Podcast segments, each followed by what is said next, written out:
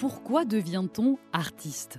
Quelle motivation pousse des comédiens, des comédiennes, musiciens, musiciennes, auteurs, autrices, metteurs en scène, disons, ces êtres hors du commun, à monter sur une scène, à partager des émotions et à se livrer avec bonheur avec la foule? Pendant un peu moins d'une heure, un artiste en lien avec le Grand Théâtre de Provence, le Jeu de Pommes, le Gymnase ou les Bernardines se livre simplement à ce micro. Un entretien sans phare, un dialogue à nu à travers les quatre lieux emblématiques du groupe Les Théâtres, dirigé par Dominique Bluzet, entre Aix-en-Provence et Marseille. Une programmation riche et multiple, danse, musique, théâtre, cirque, humour sur un territoire de création. Quel beau terrain de jeu pour une journaliste comme moi. Vous entendrez des voix parler des arts de la scène, bien sûr, mais aussi de parcours, de l'enfance, de combat, de désir parfois et de doute aussi. Mieux comprendre la vie d'artiste, voici le but de notre podcast. Je m'appelle Mélanie Masson et je vous invite à entrer dans le monde merveilleux de la scène, là, maintenant, tout de suite. Le son de la scène, une série de podcasts imaginés par les théâtres la présentation de notre premier invité de ce nouveau euh, podcast, euh, on pourrait euh, employer le terme de bonhomme. Moi, je dirais c'est un bonhomme, au sens positif du terme, évidemment, celui d'un homme qui a fait et fait encore de grandes choses dans sa vie, qui impressionne aussi, qui impose le respect. Un, bonhomme aussi parce qu'il a cette bonhomie accueillante, cette façon assez généreuse de parler du spectacle vivant, l'œil rieur et le sourire facile. En tout cas, c'est l'impression que donne Dominique Bluzet. Mais qui est vraiment cette personnalité connue, reconnue du monde culturel, outre la direction des trois scènes à Aix-en-Provence et Marseille, les théâtres, et le festival de Pâques avec le violoniste Renaud Capuçon qui se cache au fond derrière le costume de Monsieur Loyal. Car pour reprendre William Shakespeare dans Comme il vous plaira, le monde entier est une scène, hommes et femmes, tous n'y sont que des acteurs, chacun fait ses entrées, chacun fait ses sorties, et notre vie durant, nous jouons plusieurs rôles. Notre mission, donc, si vous l'acceptez, est de rencontrer différemment sur un plateau Dominique plutôt que Dominique Bluzet. Vous écoutez le son de la scène et vous êtes les bienvenus. Bonjour Dominique Bluzet. Bonjour, bonhomme.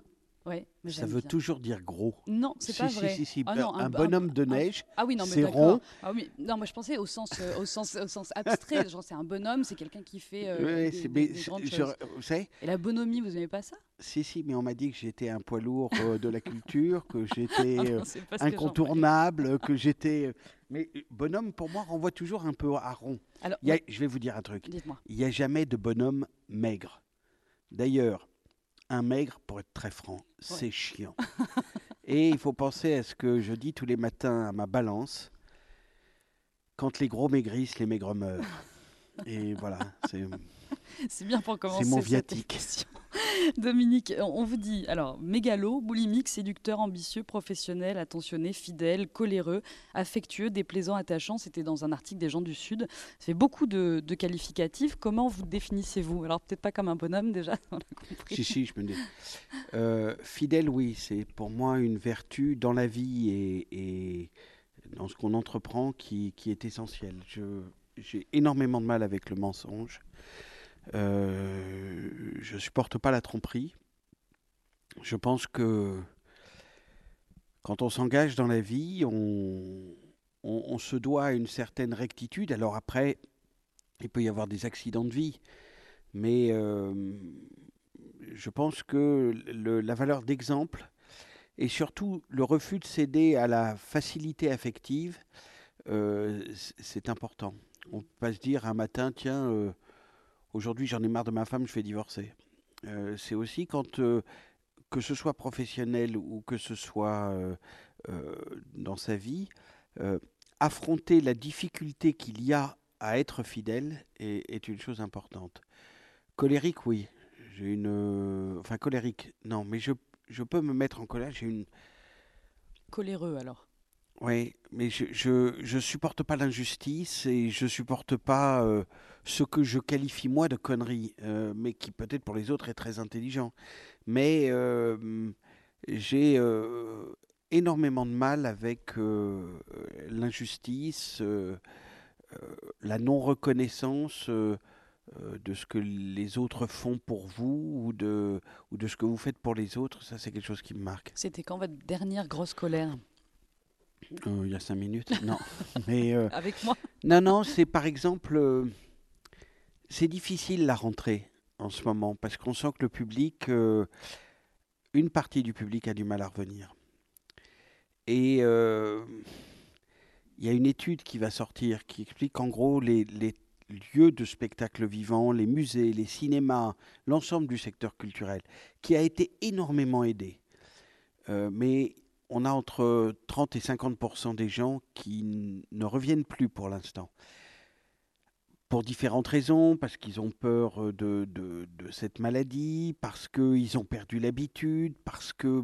pour mille et une raisons. Ils ont retrouvé d'autres habitudes aussi. Et puis parce que comme on a un public vieillissant, on a des spectateurs qui sont morts. Et euh, il y a eu plus de 100 000 morts en France. Euh, combien étaient des abonnés dans des théâtres Combien allaient dans les cinémas, dans les musées euh, Quand votre, la moyenne d'âge des spectateurs tourne autour de 50 ans, ce n'est pas une question anodine. Il y a des, des, gens qui ont pris l'habitude de regarder les séries télé. On a des vrais défis à relever de renouvellement du public. Et donc, quand vous êtes face à des producteurs ou des artistes qui font comme si de rien n'était, comme si on peut avoir les mêmes demandes qu'il y a deux ans, des gens qui ne voient pas que le monde a changé, euh, ça c'était mon dernier sujet de colère, des caprices d'artistes. Euh, Dieu sait que je, je, cède beaucoup parce que je considère que ce n'est pas des caprices. Euh, mais c'est pour moi très important qu'on aille au-devant des angoisses d'artistes qui se traduisent parfois par des demandes qui ne sont pas toujours très raisonnables. Mais au-delà de, de ça, il y a une ligne rouge qui est parfois franchie et vous vous dites là c'est plus acceptable. Par exemple? Euh, je veux ma maquilleuse euh, pour aller faire trois minutes d'une émission de télé. Elle est à Paris. Vous lui payez la voiture avec chauffeur, le billet d'avion, son cachet pour venir me maquiller trois minutes. Sachant que c'est de l'argent public. Sachant que c'est de l'argent public. et puis sachant que là où on demande aux artistes d'aller, il y a une maquilleuse à qui on va dire tu fais pas assez bien ton boulot pour Géraldine Poirot. Et ça, qu'on ne citera pas. Qu'on ne citera pas, mais pour moi c'est une vraie, vraie colère, de, d'abord d'un manque de respect euh, pour euh, la maquilleuse euh, sur France 3, d'un vrai manque de respect pour nous, de considérer que on pourrait la mettre en danger. Enfin, personne n'a décidé de lui dessiner un poireau sur le nez, donc elle se rassure. Une vraie prétention sur ce que c'est son physique, ou alors il faut qu'elle assume de dire je suis moche, il n'y a que ma maquilleuse qui me rend belle. Et puis alors une vraie connerie de penser que c'est important d'être belle pour venir remplir une salle de théâtre. C'est vrai. Vous qui êtes euh, Dominique Buzet au contact des artistes depuis tant d'années, et on est sur une scène de théâtre ici au Jeu de Pommes, donc c'est quand même toujours euh, impressionnant, en tout cas pour euh, celles et ceux qui ne côtoient pas la scène. Qu'est-ce qu'un artiste aujourd'hui, en tout cas en, 2021 Est-ce que vous arriveriez à, donner une définition d'un artiste? Alors je dirais que c'est très différent de ce que c'était auparavant. Auparavant, un artiste, c'était un rêveur qui pensait que ses rêves pouvaient dessiner un univers dans lequel il évoluerait. Aujourd'hui, dans la société mondialisée dans laquelle on est, dans une société où on produit quand même beaucoup plus de merde que de choses intéressantes.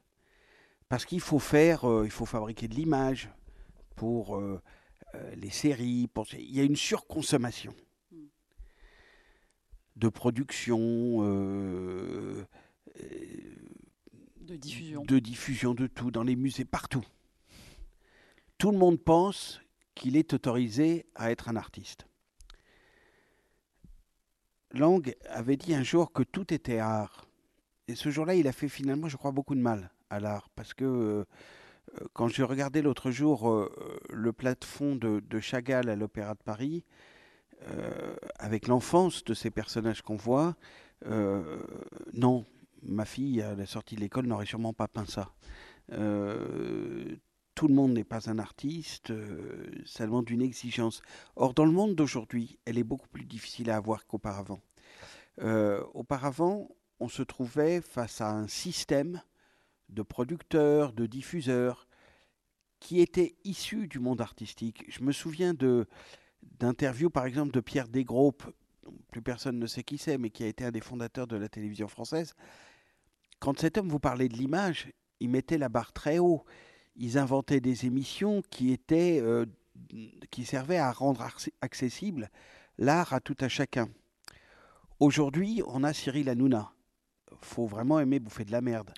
Et euh, le, parcours d'un artiste, il est forcément impacté à ça. Moi, j'étais un acteur. avec une, une carrière très très prometteuse. J'ai tourné au cinéma, j'ai joué dans les plus grands théâtres, etc. Cours aussi, vous avez commencé par Oui, Cours-Simon, Rue Blanche. J'ai été un des plus jeunes directeurs de théâtre en France, un des plus jeunes metteurs en scène d'opéra. J'ai travaillé euh, avec Patrick Bouchin, qui est un très grand architecte sur le bicentenaire de la, de la Révolution pour François Mitterrand. Je me dis, euh, j'ai eu cette chance extraordinaire, c'est-à-dire que mes rêves dessinaient un univers possible. Mm. Et puis un jour, je me suis aperçu que se créaient des intermédiaires, des directeurs de casting qui s'inséraient entre le réalisateur et vous. Et puis les directeurs de casting ont fini par avoir des assistants du directeur de casting. Et puis des stagiaires de l'assistant du directeur de casting. Et vous, vous étiez un jeune acteur. Et il y avait quelqu'un en face de vous qui avait 20 ans, 22 ans, qui n'y connaissait strictement rien. Si ce n'est qu'il allait dans la même boîte que le directeur de casting et euh, qui venait vous dire non euh, là vous êtes un peu trop grand non vous êtes trop blond non là vous êtes un peu gros non euh, mettez-vous à gauche non mettez-vous à droite. Mais je suis là pourquoi quand j'ai tourné Uranus de Claude Berry Claude Berry recevait individuellement tous les acteurs. C'était le plus grand metteur en scène français de, de cinéma. Il prenait le temps. Je suis rentré dans son bureau j'ai vu dans son œil que je l'intéressais c'était un encouragement extraordinaire pour moi de dire, tiens, cet homme va me regarder mm. et c'est lui qui va décider. Plutôt que d'avoir des gens qui ne vont pas décider et qui n'y connaissent rien. Ce jour-là, je me suis dit, il y a quelque chose de détruit dans la relation entre enfin entre l'acteur, le réalisateur, le diffuseur. Parce qu'à l'époque, le réalisateur, il dit, je veux machin, mm. je veux tel acteur il n'y avait pas un petit gris avec son ordinateur qui court sous le bras avec un tableau Excel pour dire non, euh, la dernière fois, il a fait 16,32% euh, d'audience. Donc là, il y a quelqu'un qui a fait 16,34%, donc on va prendre celui-là. Ce monde-là était interdit aux comptables. Hmm. Euh, j'ai beaucoup de respect pour les comptables et on en a beaucoup. Et je pense que c'est un métier pas facile dans celui qu'on fait. Mais le pouvoir ne peut pas être là. Hmm j'ai énormément de mal à voir les gens se réjouir sur un bilan, même s'il est fondé sur la médiocrité artistique. Et donc, euh, dans mon aventure, il y a quatre théâtres, un festival, j'ai essayé de bétonner le côté économique, moi, hmm. pour que les comptables n'y aient pas accès. C'est moi qui y ai accès. Et moi, je peux dire, tiens, j'ai envie de faire ça. J'intègre ces notions économiques, et comme je viens du plateau, je ne supporte pas les salles vides, parce que je l'ai vécu en tant qu'acteur de, jouer devant des salles où il y a deux personnes. Et c'est vraiment pas drôle. Donc je me suis battu toujours sur l'idée que mon boulot, c'était de remplir les salles, de bien gérer, parce que si je faisais comme ça, j'avais la liberté de créer. On va revenir sur cette période-là de comédien, euh, puisque vous êtes effectivement le plus jeune directeur de théâtre. Vous avez 23 ans à Paris quand euh, vous prenez la, direction d'un théâtre. Et, hum, le fait d'être comédien, ça ne plaît pas vraiment à votre papa. J'ai lu un, une anecdote qui m'a, moi, pour, pour, le coup, beaucoup touché, Dominique Bluzet, où vous vous rendez compte à la mort de votre papa qu'il gardait les coupures de journaux et euh, de, voilà, de, de, vos pièces, etc. Ça a été une sacrée découverte, ça, quand même, j'imagine? C'est toujours extrêmement difficile aussi, non De se dire, tiens, on ne s'est pas dit les choses. Non, euh, oui, enfin, je crois que c'est aussi toujours une émotion qui mmh. me submerge. Parce que j'avais un père chef d'entreprise. Quand je lui ai dit que je voulais faire du théâtre, alors c'est un petit clin d'œil parce que je ne suis pas sûr que ce soit vrai ce que je vais dire, mais je pense qu'il avait peur de deux choses que je devienne socialiste et homosexuel. Et pour lui, la pire des choses, c'était socialiste. Mais euh, que je vote à gauche. Et euh, je lui ai donné raison au, moins sur un point. Et euh, L'un des deux. Mais le, le, c'est vrai que j'ai vu cet homme très désemparé par un choix. Non, désemparé, plus, parce que ça n'était pas un itinéraire familial. Euh, je venais d'une famille où les gens avaient une très haute conception de la République, ils avaient été militaires, beaucoup étaient morts pour leur pays. Mon père, lui, était chef d'entreprise. Il n'aurait jamais volé euh, un centime à qui que ce soit. Euh, c'est une époque où les chefs d'entreprise gagnaient très bien leur vie. Il n'a rien laissé derrière lui parce que pour lui, c'était important de payer des impôts. Acquérir des richesses, c'était vulgaire pour lui. Il nous a élevés dans cette idée que quand on voulait acquérir, il fallait que ça soit pour en faire quelque chose. Et puis, faire du théâtre, pour lui, euh, c'était, c'était quoi ce monde? Et à sa mort, effectivement, en triant des papiers, j'ai trouvé une chemise. Et euh, avec euh, toutes les revues, enfin les, critiques qu'il avait pu lire, euh, certains de journalistes comme Jacques Nerson qui sont toujours présents, certains, certaines autres dans des journaux qui n'existent plus, comme Le Matin de Paris. Et il y en avait une, parce que j'ai eu mon premier théâtre, j'avais 22 ans. Et j'ai voulu monter un auteur qui s'appelait Philippe Mignana. Et euh, je lui avais passé commande d'une pièce que j'ai jouée avec une comédienne qui s'appelait Edith Scobb, qui ne jouait plus au théâtre depuis 15 ans et que j'avais été rechercher. Et euh, je jouais avec elle. Et alors, ça a été un bide terrible. J'étais couvert de dettes et si je voulais sauver mon boulot, il fallait que je trouve à l'époque 200 000 francs, ce qui était énorme. Et euh, pour moi, il ne s'agissait pas d'aller demander une subvention c'était déjà un petit théâtre subventionné. Euh, et donc, euh, je décide de tourner un feuilleton télé qui s'appelait Rancune tenace. Quel titre? et, Quel titre, ouais. Et j'ai tourné pendant un an ce feuilleton. Et ça m'a permis de, de rembourser mes dettes. Mais c'était quelque chose pour moi de d'important de me dire je suis comédien, et finalement, tout est lié. Euh, je suis comédien, je suis directeur de théâtre, je dois aller trouver des sous.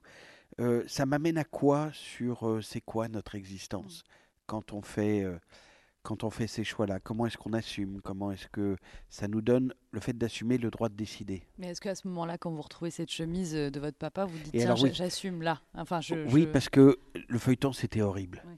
Et on me faisait tourner un personnage qui euh, était le jeune premier de, cette série avec une, jeune fille. Et euh, souvent, euh, je décidais de partir, de quitter ma famille qui avait une teinturerie. et moi, je travaillais dans la teinturerie et c'était insupportable. Et alors, je partais avec une valise. Elle était peinte en marron d'un côté et en noir de l'autre parce que la production faisait des économies de bouts de ficelle sur la couleur de la valise. Donc, quand tel personnage partait, c'était la, valise côté marron. Quand c'était moi, c'était côté noir. C'est-à-dire que pour jouer, vous êtes complètement coincé. La boîte de production en question, qui a toujours pignon sur rue, qui a beaucoup gagné d'argent, tout ça, n'était même pas capable de se dire tiens, on va donner une zone de confort aux acteurs. C'est des gros enfoirés. Ils avaient installé leur siège social à 49,5 km de Paris parce qu'à partir de 50 km, vous payez les défraiements. Mais là, ils étaient à 40,95 49,5 km de Paris. Donc le théâtre, les locaux étaient moins chers et ils ne payaient pas de défraiement. Et euh, euh, ça participait à ce début d'une idée de, de on, fait des économies, ce qui peut être tout à fait légitime, mais on le fait sur le dos des acteurs et on les met dans une contrainte qui est euh, euh, qui, qui, les tue parce que vous pouvez pas jouer en vous disant putain il faut pas que je bouge la valise parce que ça va voir l'autre côté. Voilà. Et donc j'avais fait un article dans le Matin de Paris qui s'appelait Bluset crache dans le soap. J'avais 21, 22, 23 ans, payais les dettes de mon tournage et j'avais eu, il y avait une journaliste du Matin de Paris, alors je crois me souvenir qu'elle s'appelait Hélène Molière, euh, qui, qui m'avait interviewé sur ça. Alors eux, ils se frottaient des mains parce que euh, le début de ces grandes séries comme ça, pour les journalistes, c'était pain béni. Mm. C'était forcément de la merde qui était faite pour faire du pognon, que ceci, que cela. On était dans des, camps retranchés. Il y avait euh, euh, la presse de gauche contre la mauvaise conscience. Et moi, j'étais un mec qui était dans la, bonne dans la mauvaise conscience, mais qui sortait du fort avec un drapeau blanc pour dire je me rends. Et donc, ils avaient fait ça. Et il avait fait ce titre, Bluset crache dans le soupe, ce qui m'a valu d'être viré. Ah euh, on a fait mourir mon personnage euh, dans la minute qui, suivait. euh, ce qui m'a valu un grand sentiment de fierté de tous mes copains qui ne l'auraient probablement pas fait parce que, bon, il ne faut pas perdre le beurre et l'argent du beurre. Euh, mais moi, ça m'avait donné déjà le sentiment de là où il fallait être. C'est-à-dire, on peut accepter beaucoup de choses au nom de l'économie, on peut rien accepter au nom de la connerie. Dominique Bluzet, vous passez du temps à Paris, donc, et puis vous arrivez à Marseille. La première fois que vous arrivez à Marseille, vous qui êtes de Neuilly. Je me fais braquer le premier soir. Pour de bon Oui. on m'avait donné deux adresses. dire qu'est-ce que vous avez pensé de Marseille la première fois le, premier soir, on m'avait donné deux adresses un hôtel et un resto mythique à Marseille qui s'appelait le New York, mm. qui était sur le Vieux-Port et qui est devenu après une de mes cantines. Et j'ai un vrai regret de la disparition de ce restaurant. Et euh, donc j'arrive un jour, euh, on est en juin 90, je viens de finir de tourner Uranus de Claude Berry. Ma fille Alice est née quelques jours auparavant. Vous avez quel âge J'avais 29 ans. Et euh, j'arrive dans cette ville où je ne connaissais personne et où j'avais voulu être. C'est-à-dire, j'avais pas voulu être à Marseille, mais je m'étais dit, il faut quitter Paris parce que, en gros, tu as tout fait. Mmh. Tu as eu un théâtre, tu as fait de la mise en scène d'opéra, de théâtre, tu as joué dans tous les théâtres, tu as travaillé pour le bicentenaire de la Révolution, tu as fait tout ça. Si tu restes à Paris, tu vas devenir un singe savant. Donc il faut que tu ailles dans un endroit où tu connais personne, tu renverses tout ce qu'il y a sur la table et tu repars à zéro, parce que ton premier parcours de vie, finalement, a été très rapide. Et tu as été un peu un touche-à-tout, sans creuser ton sillon plus profondément.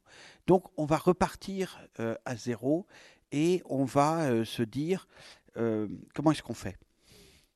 Et donc j'arrive à Marseille, parce qu'il y avait un théâtre en faillite, euh, le théâtre du gymnase. Et j'arrive, je pose mes bagages à l'hôtel, et puis je regarde et je vois que les draps, ils étaient vraiment pas propres. Donc j'appelle la réception, il me dit bah non, on comprend pas. Je dis écoutez, bon, je vais pas vous raconter ce que les gens ont dû faire la nuit précédente, mais enfin ils ont laissé des traces.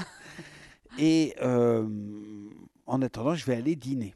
Et j'arrive au New York, je m'assois à une table en terrasse. Je n'avais pas encore compris que à Marseille, il fallait faire attention de la manière dont on regardait les gens. Moi, j'arrivais d'un monde qui était un monde sans violence, sans agressivité. Un monde feutré du spectacle, de la politique, de la bourgeoisie. Et euh, à l'époque, je, fume, donc je commande une coupe de champagne. Et puis, je regarde les gens passer devant moi.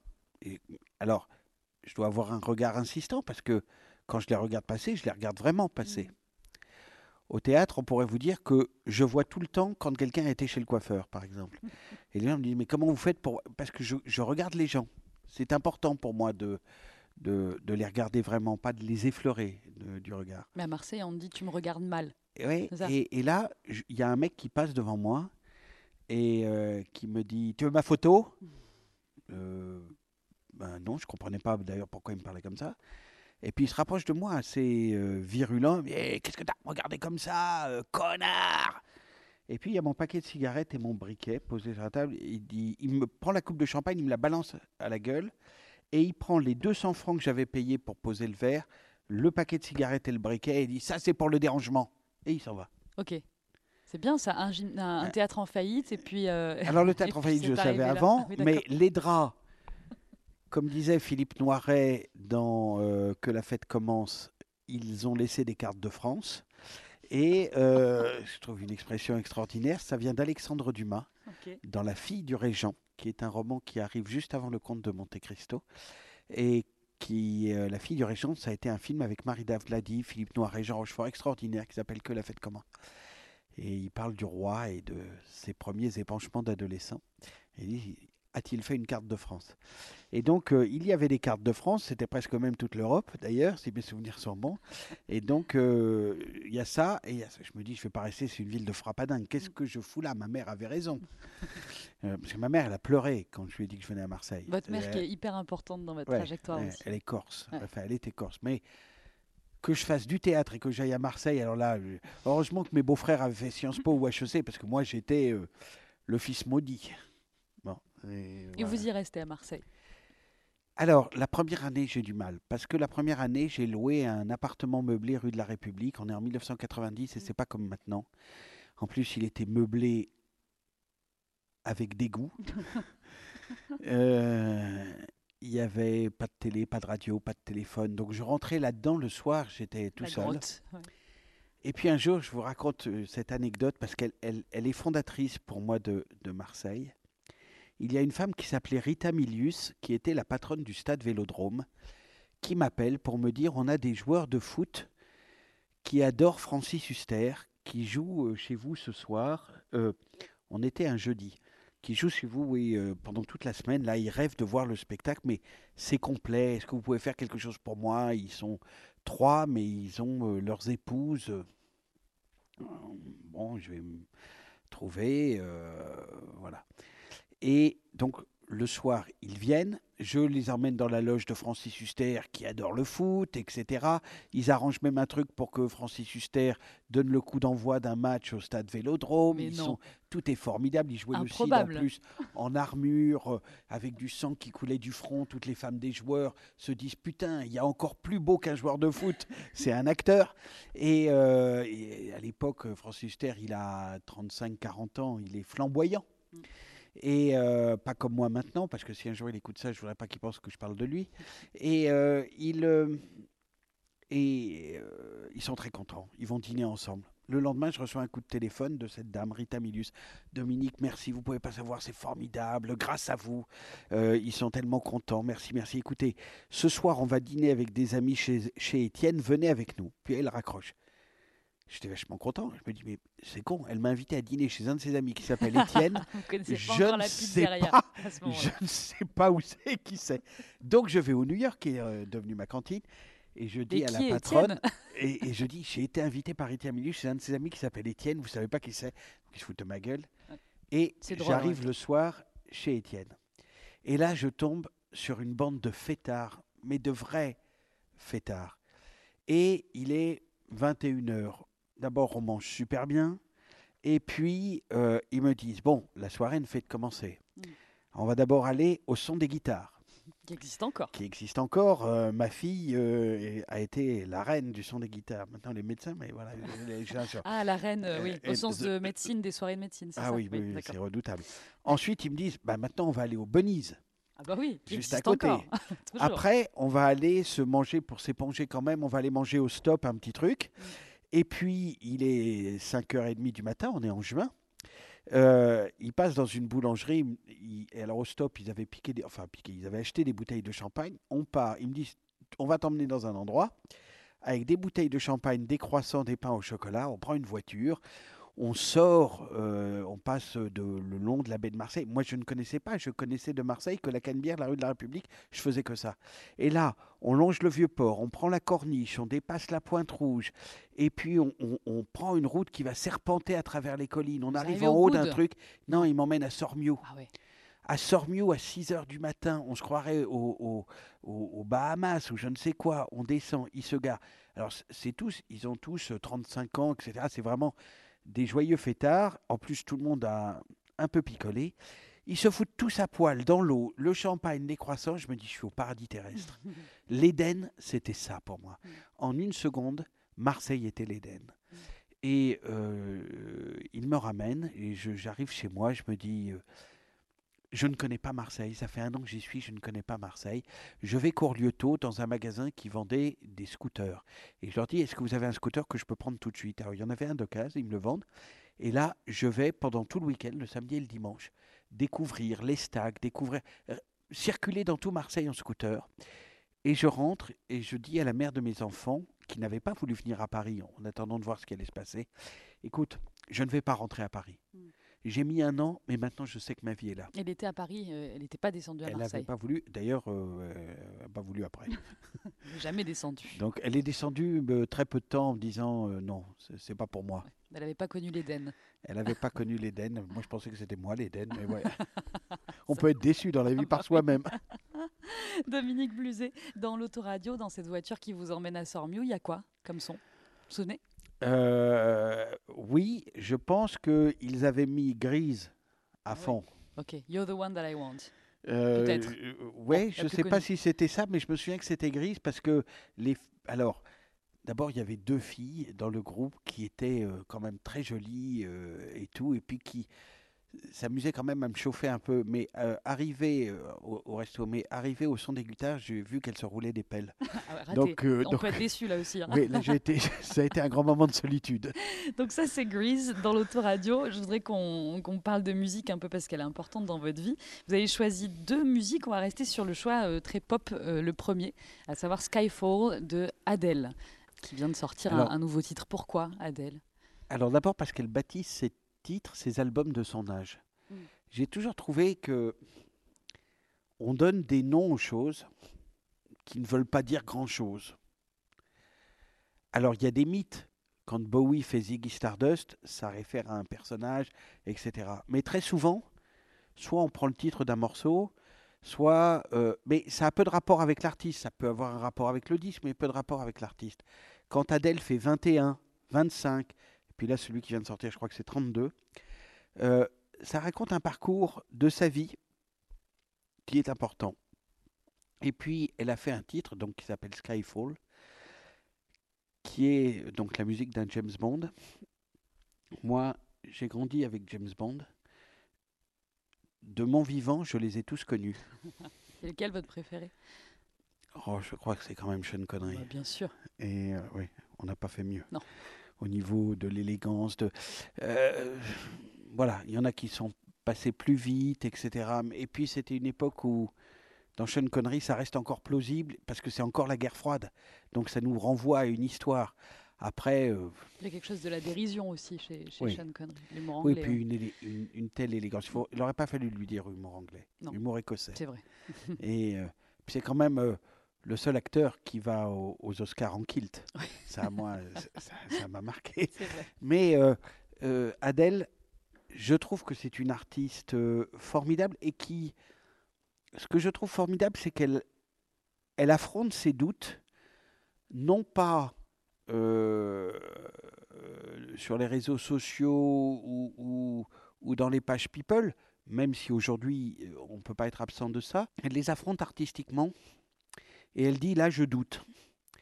Et euh, ça me renvoie à la musique classique parce que euh, quand on écoute une œuvre classique, on a du mal à se référer aux compositeurs parce qu'on ne connaît pas leur vie, parce qu'à l'époque, leur vie, elle n'est pas euh, posée là. Mm. On ne sait pas que quand le Winterreise est écrit, c'est parce que le compositeur traverse une, une période affective très douloureuse. On s'en fout, on n'écoute que la musique.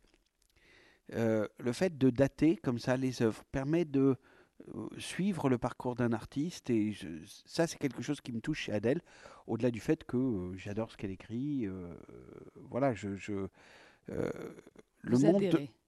Vous adhérez à Adele. Je sais pas. ouais. oui je- elle me touche. elle me touche dans un monde qui ne sait vivre que d'excessivité visible euh, je trouve qu'elle a beaucoup de pudeur et que c'est parfois quelque chose qui manque euh, dans le monde dans lequel on vit, cette manière d'étaler euh, ses souffrances sur les réseaux sociaux pour dire machin m'a quitté, c'est un drame, alors qu'on sait très bien que dans trois mois il y aura quelqu'un d'autre. bon, voilà. Dominique Bluzet, invité du son de la scène et ce premier choix musical Skyfall d'Adèle. Nous sommes au jeu de pommes. On revient tout de suite.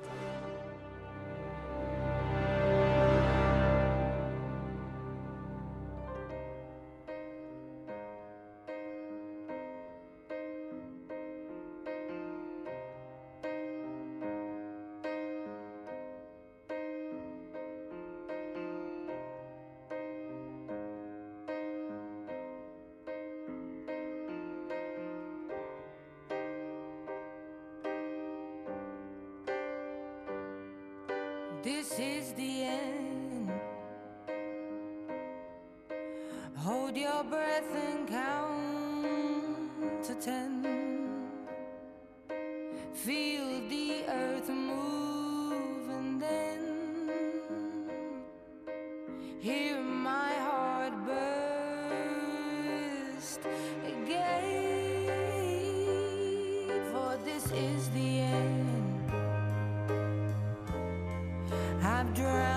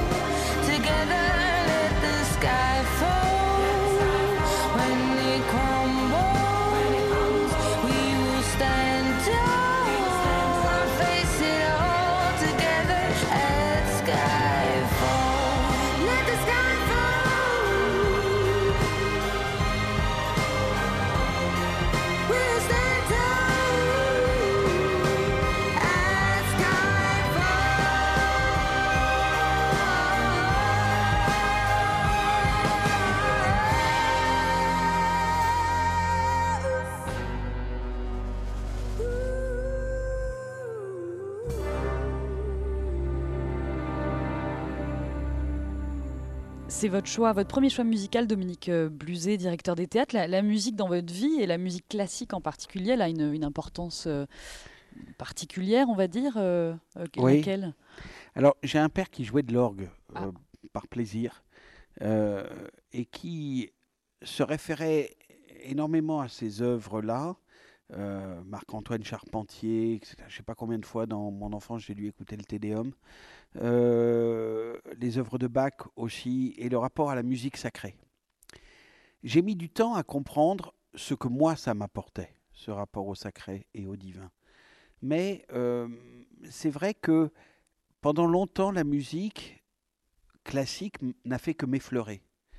Je ne comprenais pas le processus, euh, ou je n'intégrais pas le processus qui faisait que ces œuvres-là pouvaient me parler. Et vous touchez aussi. Oui, Ouais. j'étais beaucoup plus dans ma génération, marqué. euh, euh, ma génération, c'est la génération euh, des Stones, de Bowie, des Beatles, d'une musique rock plus, plus hard comme Led Zeppelin, euh, Ten Years After, etc. Du country avec euh, euh, Creedence Clearwater, mais aussi euh, des débuts de, de, de musique venue d'origines différentes, de l'influence du jazz, euh, g- sur quoi ça, ça, ça débouchait. J'appartenais à une génération où nos parents écoutaient Sidney Bechet et, et où nous, on, on va finir avec Gloria Gaynor. Euh, alors certes, ça dessine un paysage musical, euh, une évolution musicale très particulière, mais c'est une époque extrêmement créative. C'est-à-dire qu'entre 1960 et 1980, en 20 ans, le paysage musical mondial, euh, il va être euh, extrêmement bouleversé parce que c'est le début aussi des influences extérieures. Je me souviens de mon père achetant un disque de Ravi Shankar. Euh, à l'époque, cette musique-là, euh, euh, elle n'existe pas. euh, pour nous, c'est la musique indienne, etc. Et puis, c'est quelques révélations qui, moi, m'ont touché sur la chanson française. c'est la grande période, je trouve, d'Aznavour. C'est après Trenet, les, les derniers grands chanteurs à texte, Brel, Brassens, Barbara, etc. Euh, et puis des poètes comme Michel Legrand euh, qui, qui, qui arrivent. Euh, je veux pas être dans un truc, euh, c'était mieux avant, parce que euh, je pense que euh, peut-être qu'aujourd'hui, euh, quelqu'un qui a 20 ans ressent la même chose que ce que je pouvais ressentir. On se moquait de, de Sheila, de Dalida, de tout ça. On avait le sentiment que quand on écoutait les Stones ou les Beatles, c'était quand même autre chose. Mm. Euh, euh, Vous découvrez encore aujourd'hui des, des nouveaux artistes euh, dans, dans le monde de la musique parce que c'est plutôt Bah, le théâtre, vous, qui, qui vous anime, mais euh, non, parce que sur la euh, scène française. j'ai des enfants Ouais. euh, qui, comme tous les enfants, oublieront un jour qu'ils ne seront plus enfants et qui ont toujours tendance à traiter de vieux cons ceux qui ont été enfants un jour. Mais ça, je me dis, c'est ma vengeance. Vous voyez, quand je suis devenu grand-père, j'ai dit à ma fille, euh, toutes ces nuits sans sommeil dont je vais être vengé. Et justement, vous avez- je vous demande de choisir un, un texte et vous avez choisi un texte, un extrait en tout cas de L'art d'être grand-père de Victor Hugo. Ouais. Vous voudriez bien nous le lire, euh, Dominique Bluzet Parce Alors, que vous parliez d'être grand-père. Alors je ne sais je- pas si ça concerne le- euh, oui, oui, ça concerne le, le, les grands-parents. Là, je vous tiens Alors, votre micro. Voilà. Je vais d'abord vous lire deux phrases en introduction euh, qui me semblent importantes de comprendre pourquoi ce texte me marque. Victor Hugo, il dit Je suis tendre aux petits, mais rude pour les pères. Et c'est vrai que quand je pense euh, parfois à mes enfants ou à mes gendres, je me dis que je suis beaucoup plus tendre avec ma petite fille euh, qu'avec les, Avec vos enfants. qu'avec mes enfants. Euh, et il dit aussi, je suis un aïeul sans limite. Je n'ai pas de raison pour ne point souhaiter les mêmes horizons, les mêmes nations en chantant délivrés, le même arrachement des fers et des livrées, et la même grandeur sans tache et sans remords à nos enfants vivants qu'à nos ancêtres morts. On ne peut pas se dire la Révolution française, ça a été formidable, et ceci, et cela, tous ces combats qui ont été menés, et ne pas rêver les mêmes pour nos, petits-enfants. Et euh, la musique classique, elle m'a appris un rapport au, sacré et au divin, parce que je pense que euh, y a eu une révolution culturelle qui s'est passée à la fin du XVe siècle, euh, à la fin du XVIe siècle et au XVIIe, qui est la relation à Dieu. Avant, euh, on ne peut pas, quand on est chrétien, on ne peut pas s'adresser à Dieu. C'est réservé aux prêtres, aux passeurs, à l'Église.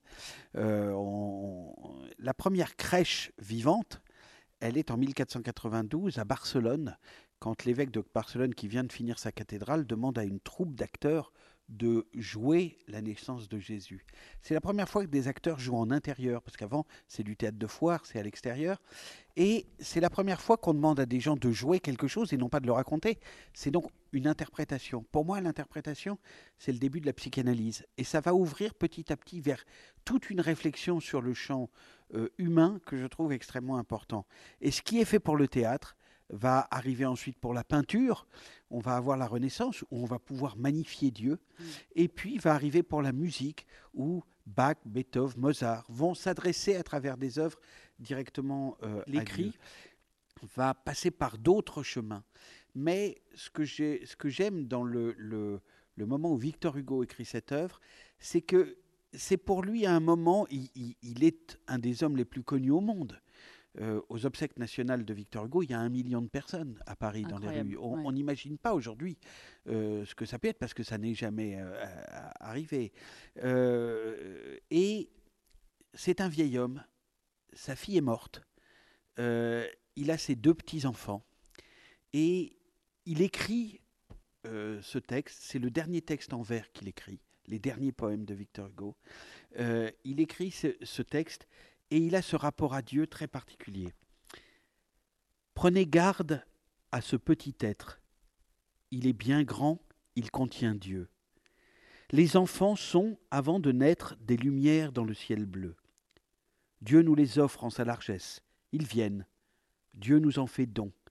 Dans leur rire, il met sa sagesse, et dans leur baiser, son pardon. Leur douce clarté nous effleure. Hélas, le bonheur est leur droit. S'ils ont faim, le paradis pleure, et le ciel tremble s'ils ont froid. La misère de l'innocence accuse l'homme vicieux. L'homme tient l'ange en sa puissance.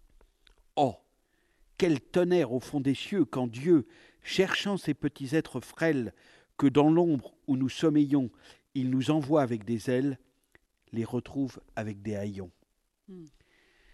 Pour moi, tout était dit sur la relation d'amour, la relation intergénérationnelle, quand il parle de l'homme vicieux qui fait du mal, quand il dit Dieu nous a fait ce cadeau, euh, il nous a envoyé les enfants avec des ailes, il va être terriblement en colère s'il les retrouve avec des haillons, c'est-à-dire si vous n'avez pas été digne Mm. de ce cadeau qu'il vous a fait. Pour moi, c'était une chose très importante au moment de la paternité de se poser la question de notre responsabilité en tant que qu'individu, qu'être humain, euh, euh, face à ces, à ces êtres sans défense. J'ai toujours énormément de mal quand je vois, euh, que ce soit dans des films, dans, dans la réalité, etc., les, les, les enfants martyrs. Je, je, dois dire que je regardais récemment une série sur Franco et sur...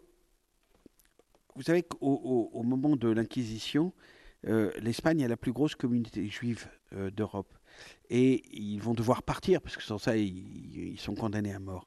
Ça va donner les juifs séfarades qui vont aller en, Europe centrale, etc. Au moment du nazisme, des tas de juifs fuient, et certains se demandent si leur terre d'origine, l'Espagne, ne peut pas être euh, le lieu qui les sauve, parce que finalement, l'Espagne, jusqu'à présent, ne, pas- ne semblait pas être rentrée dans ce- ce- cette folie antisémite. Euh, et je vois tous ces enfants qui essayent de rentrer en Espagne et qui vont être, pour certains, refoulés. Il y a à peu près 50 000 juifs qui vont être sauvés, mais il y en a des dizaines et des dizaines de milliers qui auraient pu l'être. Aujourd'hui encore, hein, sur la question des migrants. Tout à fait. Mm, y et je me dis, euh, comment on, on est aujourd'hui face à, à, ce, à ce malheur des enfants? Quelle est euh, euh, notre responsabilité Quelle est euh, la responsabilité des hommes qui les font fuir Parce que on met toujours en avant euh, la responsabilité de ceux qui devraient les accueillir, mais il faut déjà commencer par mettre en, en- avant la responsabilité de ceux qui les font fuir. Les, gens ne quittent pas leur pays par hasard. Et, et donc, il y a quelque chose en amont qui est extrêmement important. Mais il y a chez Victor Hugo cette idée que l'homme peut être porteur du mal quand il ne respecte pas les enfants, quand il ne les aime pas. Et, et pour moi, en tant que père et en tant que grand-père, ça a été important et ça a eu des répercussions dans ma vie parce que je pense que, en tant que patron, euh, je n'ai pas une conception paternaliste de, de mon rôle. Mais je pense que quand on est responsable euh, de gens, on doit y faire attention euh, aux, En aux gens. prendre soin. Oui, chez nous, il y a 550 salariés dans les les théâtres. théâtres. Et c'est vrai qu'il est important. euh, J'avais trouvé que Martine Aubry avait une très jolie expression quand elle parlait de la politique du care. Comment faire attention aux autres? Euh, C'est compliqué parce que c'est pas forcément en, en- en- en l'assistant, c'est parfois en le guidant sur le chemin de sa propre responsabilité Mm. et aussi parfois de le mettre en face de ses propres échecs et de ses propres erreurs. Mais je crois que c'est très important, ça. Dans faire attention, il y a effectivement euh, la question de l'amour aussi. Je crois qu'à 25 ans, vous, avez vous faites tatouer une phrase. Ouais. Qui, euh, qui, qui provient de, des souffrances du jeune Werther, c'est euh, j'aime aimer passionnément. Euh, donc ça, c'est quand même une question aussi qui vous anime. L'amour, à quelle place dans votre vie? L'amour des artistes, j'imagine? L'amour de votre femme, de vos enfants? Vous l'avez dit aussi, vos, vos petits Alors, enfants. pour, quand même, pour sourire, je l'ai Ouais. fait tatouer sur la fesse.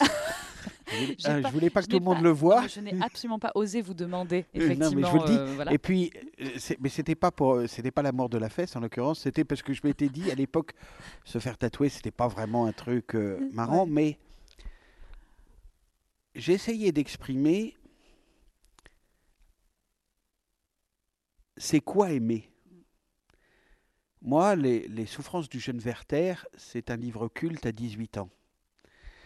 Ça me situe l'amour tel qu'il doit être, c'est-à-dire un, don de soi total. Et je me dis, euh, cette chose-là doit être en moi. Et euh, il y a un dessin qui illustre l'édition que je lis avec une sorte de tag. J-A-P. J'aime aimer passionnément. Enfin, moi, je lis J-A-P. Peut-être que le, le dessin, c'est pas du tout ça, mais en tout cas, moi, c'est ce que j'y vois.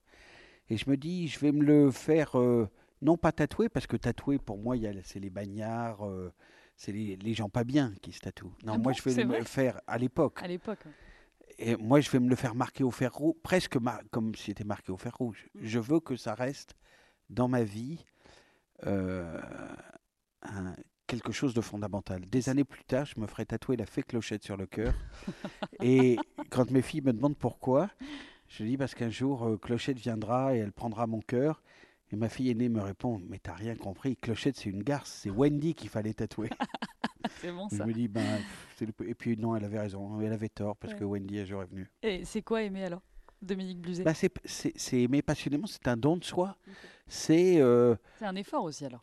et puis c'est un choix. Mm. Non, c'est pas un effort, c'est un choix. On décide euh, d'aimer à un moment. Il y a des gens qui tombent amoureux, ce qui sous-entend qu'il n'y a pas de volonté de leur part d'aimer. Hop, je me suis levé un matin, ça fait euh, six mois que j'étais avec Bobonne, et puis je me rends compte que finalement je l'aime. Moi, j'ai croisé ma femme dans la rue, je l'ai demandé en mariage trois jours après. C'était un pour choix. vous, elle a dit oui. Heureusement pour moi, elle a dit oui. Surtout, je sortais de la clinique. euh, on m'avait arraché une dent de sagesse. Elle passe me voir pour prendre de mes nouvelles. J'avais un t-shirt avec le t-shirt de l'opération. J'étais vraiment euh, pas pris de douche et tout. J'ai ouvert. Elle a sonné. J'ai ouvert la porte. Je lui ai dit Tu veux m'épouser? Elle a dit oui. Non, c'est pas vrai. Je vous jure. Non, vous jure que c'est ça. Dominique. Pas du Je tout. crois pas. Non, vrai? je vous jure que c'est exactement comme ça euh, que ça s'est passé. C'était il y a 17 ans. Et il n'y a pas un jour où je me dise que c'est pas la chose la plus intelligente que j'ai faite de ma vie. Et euh, je crois que dans la vie, ce qu'on fait par décision. Moi, je voulais pas faire de théâtre, je voulais être avocat pénal. Euh, et puis un jour, j'ai un copain qui rêvait d'être acteur, qui m'a emmené au cours Simon. C'est comme ça que je suis rentré au cours Simon. Et en rentrant au cours Simon, j'ai dit, c'est là ma vie. Et je suis rentré chez moi, j'ai dit à mes parents, je vais faire du théâtre. J'avais 17 ans, mais qu'est-ce qui t'a pris quoi? Tu as rencontré Gérard Philippe au coin de la rue ou... Non, non, j'étais rentré au cours Simon et instinctivement, je me suis dit que ma vie était là. Vous êtes même ressorti, vous avez offert euh, Des toutes les violettes à la vendeuse à de la violettes. vendeuse de euh, violettes qui était là. dans le Vous, l'avez métro, acheté, ouais. vous les avez achetés, vous les avez offerts. Ouais, ouais, ouais. Je, je crois que c'était. euh, le bonheur, c'était ça. D'être capable de dire à quelqu'un qu'on ne connaissait pas finalement, vous m'avez porté chance, alors voilà, je, je- je fais ce geste. Euh, et le théâtre, ça avait été comme ça. euh, et, et finalement. euh, dans ma vie, ça a été aussi, euh, ça a été aussi ça, le- le- l'engagement. Mm. L'amour, c'est un engagement, c'est un choix, c'est une décision, c'est une volonté. Euh, moi, je ne crois pas qu'on aime par hasard, je ne crois pas qu'on aime par accident, je ne crois pas parce qu'on aime parce qu'il y a une, une, une sorte de divinité qui euh, vous aurait envoyé euh, la flamme de l'amour. Euh, non, je crois que vous vous dites, je vais aimer. Il y a, il y a une chanson qui chante ça, je vais t'aimer. Mm. Et je, je, je crois que c'est ça, l'amour. Il y, a, y ce terme engagement, Dominique Bluzet, que vous avez em- employé. J'ai encore une ou deux questions à, à vous poser. Euh, c'est, euh, ça veut dire quoi être un directeur euh, engagé? Un directeur militant, peut-être? Est-ce que vous en êtes un? Je ne sais pas si je suis un militant, je pense que le militantisme est important. Je pense que euh, je suis à un endroit où j'ai énormément de chance. J'ai eu la chance de naître en France. J'aurais pu être- naître dans un pays où c'est difficile, où il y a la guerre, où il y a des dictatures, etc. Je pense que mes parents m'ont donné les moyens intellectuels et m'ont accompagné pour que dans ma vie d'homme, je sois en capacité de réfléchir, de regarder ce qui se passe. voilà. Je pense que la société m'a offert des opportunités. Et les Grecs anciens, ils ont un mot qui est le kéros, qui est la rencontre entre le hasard et la destinée. Et que euh, euh, j'ai toujours eu, moi, euh, ce kéros extraordinaire qui m'a permis de rencontrer des gens qui parfois ont changé mon destin. J'ai autour de moi des pouvoirs publics qui me donnent les moyens de réaliser mes rêves, même si on pense que ça serait mieux s'il y en avait plus. Je sais la chance qu'on a après le Covid d'avoir été en France quand je vois ce qui s'est passé euh, dans tous les autres pays dans le monde. Aucun autre pays n'a été protégé comme la France. Euh, je vois la chance que j'ai d'avoir cette vie, de me dire que le soir, euh, je vais dîner avec tel artiste, que euh, autour de, de moi, il y a une équipe bienveillante qui m'accompagne dans ces rêves. Alors si les gens comme moi, ils sont pas militants du bonheur et du partage, ça sert à rien. Il faut, euh, il faut avoir envie de restituer à la société euh, une part de ce qu'elle nous donne, et le militantisme, c'est ça. Consacrer du temps, des moyens, de l'énergie, une part de son âme, une part de son cœur, une part de sa condition physique aussi parfois, euh, pour dire je rends au monde ce que le monde m'offre. Et je crois que c'est ça le militantisme. Dominique Bluzet, militant du bonheur et du partage. J'aime bien ça. Directeur des théâtres. Écoutez, merci Dominique d'avoir euh, échangé pendant, pendant une heure euh, ici sur le, la scène du jeu de pommes, le son de la scène. Je vous laisse peut-être le, le mot de la fin. On aurait pu parler de Rachmaninoff parce que c'était un choix aussi euh, musical que vous, avez, vous aviez évoqué. Le concerto numéro 2. Si vous voulez, on l'écoute. Ah oui, c'est très très beau. Allez, on l'écoute.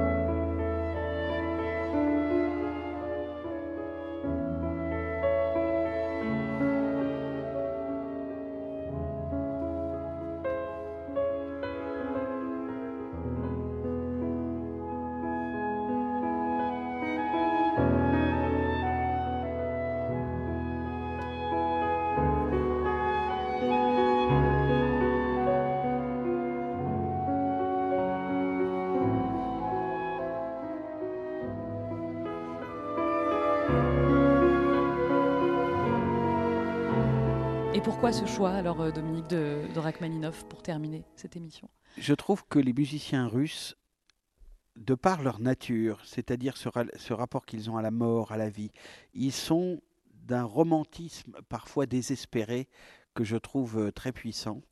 Et euh, je, suis très sensible à cette musique russe en général, à ce compositeur et à ce concerto. Et puis c'est pour moi ce que je dois à la musique classique. Vous savez, la musique classique, c'est très facile. Vous rentrez dans une salle, vous fermez les yeux et vous vous laissez euh, emporter euh, par la musique. L'autre jour, on écoutait au Grand Théâtre de Provence Sibelius, la valse triste.